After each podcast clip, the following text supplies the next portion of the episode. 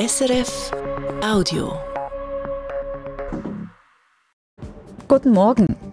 Mehr Hass im Netz. Die antisemitischen Fälle haben zugenommen, zeigt ein neuer Bericht. Den Jüdinnen und Juden in der Schweiz macht das Sorgen. Frankreichs Präsident Macron will die Afrikapolitik umbauen. Die französischen Militäreinsätze hätten nicht den gewünschten Erfolg gebracht, so unser Afrika-Korrespondent. Mit mir im Studio Manuela Bürgermeister aus der Nachrichtenredaktion und sie hat einen ersten Blick aufs Wetter. Guten Morgen. Am Vormittag hat es noch einige Wolken- oder Hochnebelfelder. Am Nachmittag ist es dann ziemlich sonnig bei rund 4 Grad.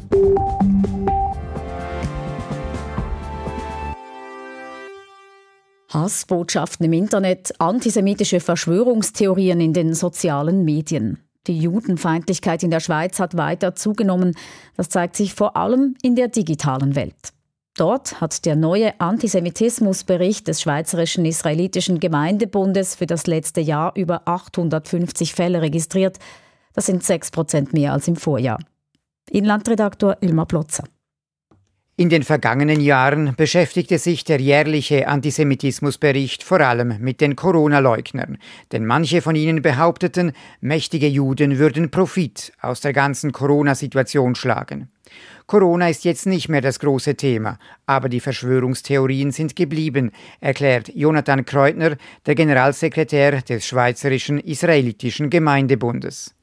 Diese verschwörungstheoretischen Kreise, die sind schon immer da gewesen. Und dann kam Corona und das wirkte als Brandbeschleuniger, hat diese Gruppen, die nachher maßnahmenkritischer wurden, die nachher immer staatskritischer wurden, sich in den eigenen Realitäten verfangen haben. Und da war es nicht mehr weit, dann eben so völlig irrwitzige antisemitischen Verschwörungstheorien nachzuleben. Mittlerweile habe sich eine richtiggehende verschwörungsaffine Subkultur entwickelt, die vor allem auf dem Messenger-Dienst Telegram aktiv sei. Das zeigt der neue Antisemitismusbericht. Als Aufhänger können die verschiedensten Themen dienen, zum Beispiel der Ukraine-Krieg. Es geht darum, dass überall dunkle Mächte dahinter sind, Mächte, die irgendwie versuchen, etwas Schlechtes zu machen. Und irgendwo schwingt dann halt immer auch implizit oder explizit irgendwo mit, auch dass es eben so eine Art jüdische Weltverschwörung gibt. Nicht alle, die Verschwörungstheorien anhängen, sind automatisch antisemitisch, aber judenfeindliche Mythen haben in dieser Szene an Zulauf gewonnen und mahnende Stimmen fehlen meistens in diesen Kanälen. Und das sei für Schweizer Jüdinnen und Juden ein Grund zur Besorgnis, erzählt Jonathan Kreutner. Die Gefahr, dass dann quasi aus Worten Taten folgen können, die Gefahr ist reell.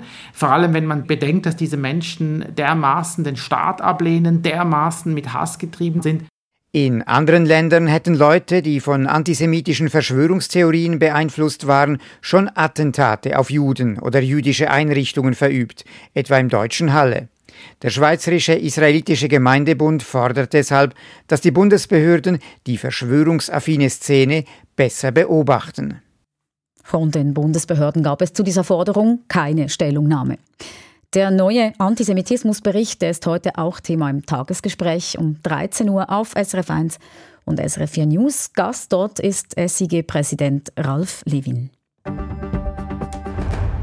Die Situation zwischen Serbien und Kosovo ist angespannt. Nun aber gehen beide Seiten einen Schritt aufeinander zu, Manuela Bürgermeister.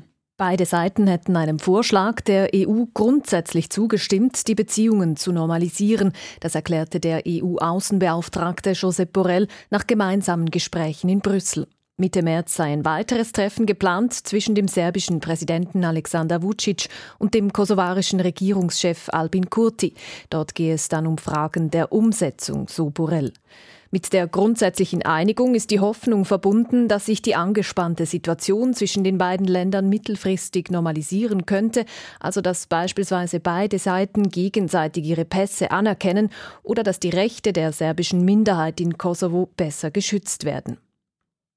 Zum Krieg in der Ukraine. Russland hat die Angriffe an der Front im Gebiet Donbass verstärkt, auch auf die umkämpfte Stadt Bachmut. Der ukrainische Generalstab meldet, mehrere der Attacken seien abgewehrt worden. Der ukrainische Präsident Volodymyr Zelensky sagte in seiner neuesten Videobotschaft, die Situation bei Bachmut werde immer schwieriger. Zuvor hatte bereits das russische Verteidigungsministerium von einer Verstärkung der Offensive in diesem Gebiet berichtet. Der Korruptionsskandal rund um die Olympischen Spiele in Tokio zieht weitere Kreise. Es gab bereits mehrere Verhaftungen und nun wurden Strafanzeigen eingereicht. Das hat die japanische Kommission für fairen Handel bekannt gegeben. Angezeigt wurde unter anderem die Werbeagentur Dentsu. Sie war die exklusive Vermarktungsagentur der Spiele 2020 in Tokio und ist die größte Werbeagentur Japans. Neben der Vermarktungsagentur seien fünf weitere Unternehmen und auch mehrere Einzelpersonen angezeigt worden. Sie sollen Absprachen getroffen und Angebote bei Verträgen für die Olympischen Spiele manipuliert haben. Die Ermittlungen wegen Korruption rund um die Spiele 2020 in Tokio laufen schon mehrere Monate. Erst der unfreiwillige Truppenabzug aus Mali, dann aus Burkina Faso. Frankreichs Einfluss auf dem afrikanischen Kontinent schwindet. Präsident Emmanuel Macron will darum seine Afrikapolitik neu ausrichten. Und er hat am Abend angekündigt, in welche Richtung es gehen soll. Das Ziel? Weniger Militärpräsenz, mehr Zusammenarbeit mit den ehemaligen Kolonialstaaten. Frankreich-Korrespondent Daniel Voll. Militärisch hatte Frankreich in den letzten Monaten in Afrika einen schweren Stand. Nach dem Rückzug aus Mali vor einem knappen halben Jahr mussten die französischen Truppen Mitte Februar auch aus Burkina Faso abziehen. In beiden Fällen erfolgte der Rückzug auf Druck der dortigen Militärregierung. Aus diesen Erfahrungen will Frankreichs Präsident Emmanuel Macron Lehren ziehen. Frankreich wird seine Truppen zwar nicht vollständig aus Afrika zurückziehen, aber sie sollen weniger in Erscheinung treten. Die afrikanischen Partnerländer sollen dagegen mehr Verantwortung übernehmen.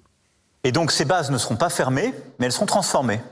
Elles deviendront pour les unes des académies, pour les autres des bases mais partenariales.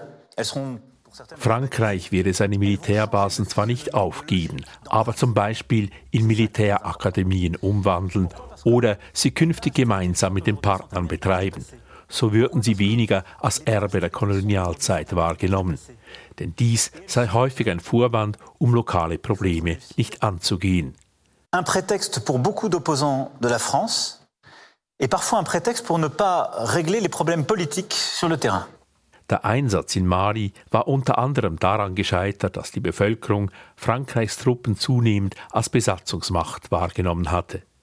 Frankreichs Einfluss solle nicht mehr an der Zahl der militärischen Einsätze gemessen werden, sagte Macron. Er habe keine nostalgischen Gefühle gegenüber der alten, vom Kolonialismus geprägten Afrikapolitik. Je n'ai pour ma part aucune nostalgie vis-à-vis -vis de la France-Afrique. Mais je ne veux pas laisser une absence ou un vide derrière elle. Er wolle auch kein Vakuum hinterlassen. Darum werde Frankreich mit seinen ehemaligen Kolonien vor allem die zivile Zusammenarbeit weiter ausbauen, in der Umweltpolitik, der Wirtschaft, aber auch kulturell. Hier will Präsident Macron ein Versprechen einlösen, das er bereits vor fünf Jahren abgegeben hatte. Die Regierung werde demnächst ein Gesetz vorlegen, das die Rückgabe von geraubten Kulturgütern regeln werde. Frankreich will also seine Militärpräsenz in Afrika deutlich reduzieren und dieser Plan sei für Afrika nicht schlecht, so SRF-Korrespondent Samuel Buri. Ich glaube, es ist ein Schritt in die richtige Richtung, wenn auch ein kleiner Schritt. Man gibt ja die Militärbasen nicht auf, man will sie öffnen für die lokalen Armeen, man will die Zusammenarbeit stärken und man folgt damit Sachzwängen. Denn in gewissen Staaten wie Zentralafrika, Mali, Burkina ist Frankreichs Präsenz auch von offizieller Seite nicht mehr erwünscht. Da kann man ja seine Armee nicht einfach da behalten. In anderen Ländern wiederum wie Senegal oder in der Elfenbeinküste oder auch in Djibouti, da behält Frankreich seine militärische Präsenz und damit auch seinen Einfluss in der Region. In seiner Rede sagt Macron auch, dass er eine ausgeglichene und verantwortungsvolle Partnerschaft anstrebe. Das allerdings sei auch etwas Rhetorik, so die Einschätzung von Samuel Buri.